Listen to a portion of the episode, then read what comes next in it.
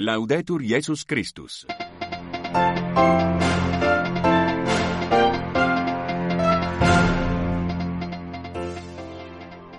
Saudações sororais e fraternais sintonizam a Rádio Vaticano a transmitir o seu rádio jornal em língua portuguesa para os ouvintes que nos escutam no continente europeu e pelo mundo fora. Convosco, já microfone Filomeno Lopes. Foi publicada neste sábado, dia 2 de março, a mensagem do Papa Francisco para a primeira Jornada Mundial das Crianças, que será celebrada nos dias 25 e 26 de maio próximo em Roma. O Papa Francisco publicou um moto próprio com o qual ele adapta e harmoniza a lei própria do Supremo Tribunal de Signatura Apostólica com a reforma da Cúria implementada pela Constituição Predicate Evangelho. Estes e outros os principais temas para desenvolver já já nesta nossa edição de hoje. Fique bem, boa e serena audição. O Papa Francisco recebeu na manhã de hoje, sábado, dia 2 de março, em audiências sucessivas no Vaticano, o cardeal Robert Francis Prevost, prefeito do Dicastério para os Bispos, o cardeal Kurt Koch, prefeito do Dicastério para a Promoção da Unidade dos Cristãos, Dom Antranig Yanig Zang, bispo de Kamishile dos Armenos, na Síria, os pais da, da Associação Talita Cum de Vicenza, no norte da Itália. Em seguida, o Papa procedeu à inauguração do ano judiciário do Tribunal do Estado da Cidade do Vaticano e, finalmente, recebeu o Sr. Olaf Scholz, chanceler da República Federal da Alemanha, com o séquito. Como dizíamos, foi publicada neste sábado, dia 2 de março, a mensagem do Papa Francisco para a primeira Jornada Mundial das Crianças, que será celebrada nos próximos dias 25 e 26 de maio, próximo em Roma. Pormenores com o colega Silvonei José. Foi publicada neste sábado, 2 de março, a mensagem do Papa Francisco para a primeira Jornada Mundial das Crianças, que será celebrada nos dias 25 e 26 de maio próximo, em Roma. Francisco dirige-se, antes de mais nada, a cada um pessoalmente. A ti, querida menina, a ti, querido menino, porque sois preciosos aos olhos de Deus, como nos ensina a Bíblia, e tantas vezes o demonstrou Jesus. Ao mesmo tempo, a mensagem é enviada a todos, porque todos sois importantes e juntos, os de perto e os de longe, manifestais o desejo que há em cada um de nós de crescer e se renovar. Assim, todos vós, meninos e meninas, que sois a alegria dos vossos pais e das vossas famílias, constituís também a alegria da humanidade e da Igreja, na qual cada um representa o elo de uma cadeia muito longa que se estende do passado ao futuro e cobre toda a terra. Por isso vos recomendo que escuteis sempre com atenção as histórias dos adultos, da mamãe, do papai, dos avós e bisavós. E ao mesmo tempo, não esqueçais quem dentre vós, embora tão pequeno, já se encontra a lutar contra doenças e dificuldades, no hospital ou em casa. Quem é vítima da guerra e da violência. Quem padece a fome e a sede quem vive na rua, quem é forçado a combater como soldado ou tem de escapar como refugiado, separado dos seus pais, quem não pode ir à escola, quem é vítima de grupos criminosos, das drogas ou de outras formas de escravidão, dos abusos. Em resumo, todas aquelas crianças a quem ainda hoje é cruelmente roubada a infância escutai-as, ou melhor, escutemo-las, porque no seu sofrimento fala-nos da realidade, com os olhos purificados pelas lágrimas e com aquele tenaz desejo de bem que nasce no coração de quem viu como é feio, de verdade, o mal. Meus amiguinhos, escreve ainda o Papa Francisco, para nos renovarmos a nós mesmos e ao mundo, não basta encontrar-nos entre nós é necessário estar unidos a Jesus.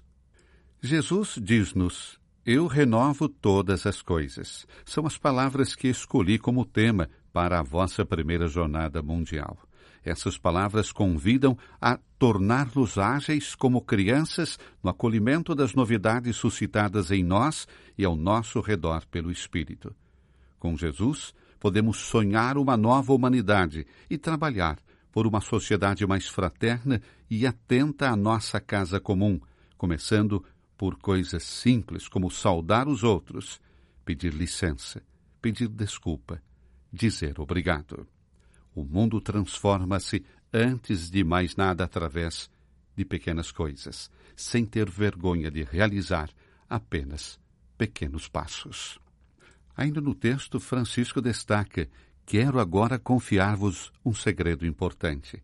Para sermos verdadeiramente felizes, é preciso rezar. Rezar muito, todos os dias, porque a oração liga-nos diretamente a Deus enche-nos o coração de luz e calor e ajuda-nos a fazer tudo com confiança e serenidade. Queridas meninas, queridos meninos, sabeis que em maio nos encontraremos em grande número em Roma. Encontrar-nos-emos precisamente convosco, que vireis de todo o mundo. E assim, para nos prepararmos bem, rezando, recomendo-vos que useis as mesmas palavras que Jesus nos ensinou. O Pai Nosso. Rezai todas as manhãs e todas as noites. E juntamente com Maria Santíssima e São José, rezemos com essas palavras. Vinde, Santo Espírito, mostrai-nos a vossa beleza, refletida nos rostos das meninas e meninos da terra inteira. Vinde, Jesus, que renovais todas as coisas e sois o caminho que nos conduz ao Pai. Vinde e ficai conosco. Amém. O Papa Francisco publicou um moto próprio com o qual ele adapta e harmoniza a lei própria do Supremo Tribunal da Assinatura Apostólica com a reforma da Cúria implementada pela Constituição Predicate Evangelho. A lei da assinatura, que foi ligeiramente retocada com mudanças lexicais, foi promulgada por Bento XVI em junho de 2008. Ao exercer a sua função de Supremo Tribunal da Igreja, escreve Francisco no prefácio, a assinatura apostólica se coloca a serviço do Supremo Ofício Pastoral do Romano Pontífice e da sua missão universal no mundo.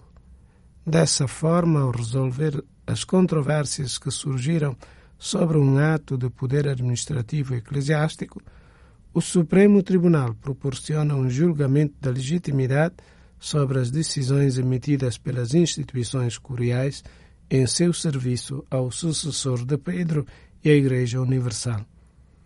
As mudanças dizem respeito à substituição da palavra clérigos por presbíteros no artigo 1 da lei própria a substituição da palavra dicastério pela palavra tribunal no artículo 3, pela palavra signatura apostólica no artículo 32, a substituição da expressão emitida pelos dicastérios da Cúria Romana pelas instituições curiais no artículo 34, a substituição da expressão promover e aprovar o estabelecimento de tribunais interdiocesanos pela expressão aprovar a ereção de tribunais de todos os géneros constituídos pelos bispos de várias dioceses no artigo 35, a substituição da palavra dicastério por instituição curial nos artigos 79, 80, 81, 92 e 105.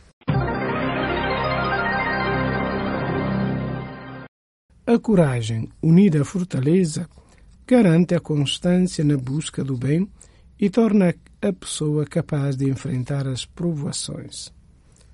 O Papa Francisco, no seu discurso por ocasião da inauguração do 95º ano Judiciário Tribunal do Vaticano, refletiu sobre essa virtude que não representa uma qualidade particular da alma, característica de algumas pessoas heróicas. Devido a uma bronquite, a leitura do texto preparado foi confiada a Monsenhor Filippo Champanelli, da Secretaria de Estado.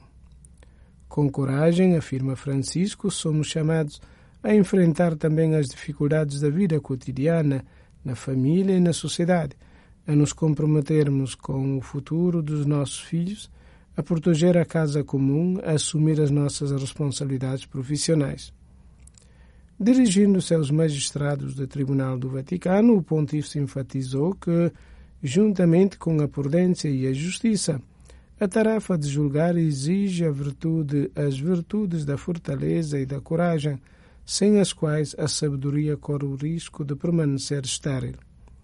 É necessária a coragem, lembra o Papa, para ir até o fim da apuração rigorosa da verdade.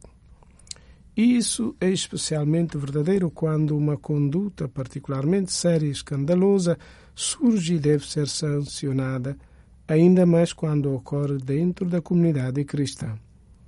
É preciso coragem quando se está empenhado em garantir o devido andamento dos processos e se está sujeito a críticas. A solidez das instituições e a firmeza da administração da justiça são demonstradas pela serenidade de julgamento, independência e imparcialidade daqueles que são chamados a julgar nos vários estágios do processo. A melhor resposta é o silêncio diligente e o compromisso sério com o trabalho, que permitem que nossos tribunais administrem a justiça com autoridade e imparcialidade, garantindo o devido processo, respeitando as peculiaridades do sistema vaticano. É preciso ter coragem para implorar em oração que a luz do Espírito Santo sempre ilumine o discernimento necessário para chegar ao resultado de um julgamento justo. Também neste contexto gostaria de lembrar que discernimento é feito de joelhos, implorando o dom do Espírito Santo para que possamos chegar a decisões que vão na direção do bem dos indivíduos e de toda a comunidade da Igreja. De facto, como afirma a lei sobre a ordem do Estado, administrar a justiça não é apenas uma necessidade temporal. A virtude cardeal da justiça, de facto, ilumina e sintetiza a própria finalidade do poder judiciário próprio de cada Estado para cultivar, o qual é essencial, em primeiro lugar, o compromisso pessoal generoso e responsável daqueles a quem é confiada a função judiciária. Esse compromisso pede para ser sustentado pela oração. Não se deve ter medo de perder tempo dedicando muito tempo a isso. E isso também requer coragem e fortaleza. Aos magistrados do tribunal e da promotoria, Francisco finalmente desejou que no serviço da justiça possam manter sempre junto com a prudência a coragem cristã. E hoje é. A todos a continuação de um feliz e sereno fim de semana. Fiquem bem e até amanhã, se Deus quiser. Ale, Laudetur Jesus Christus.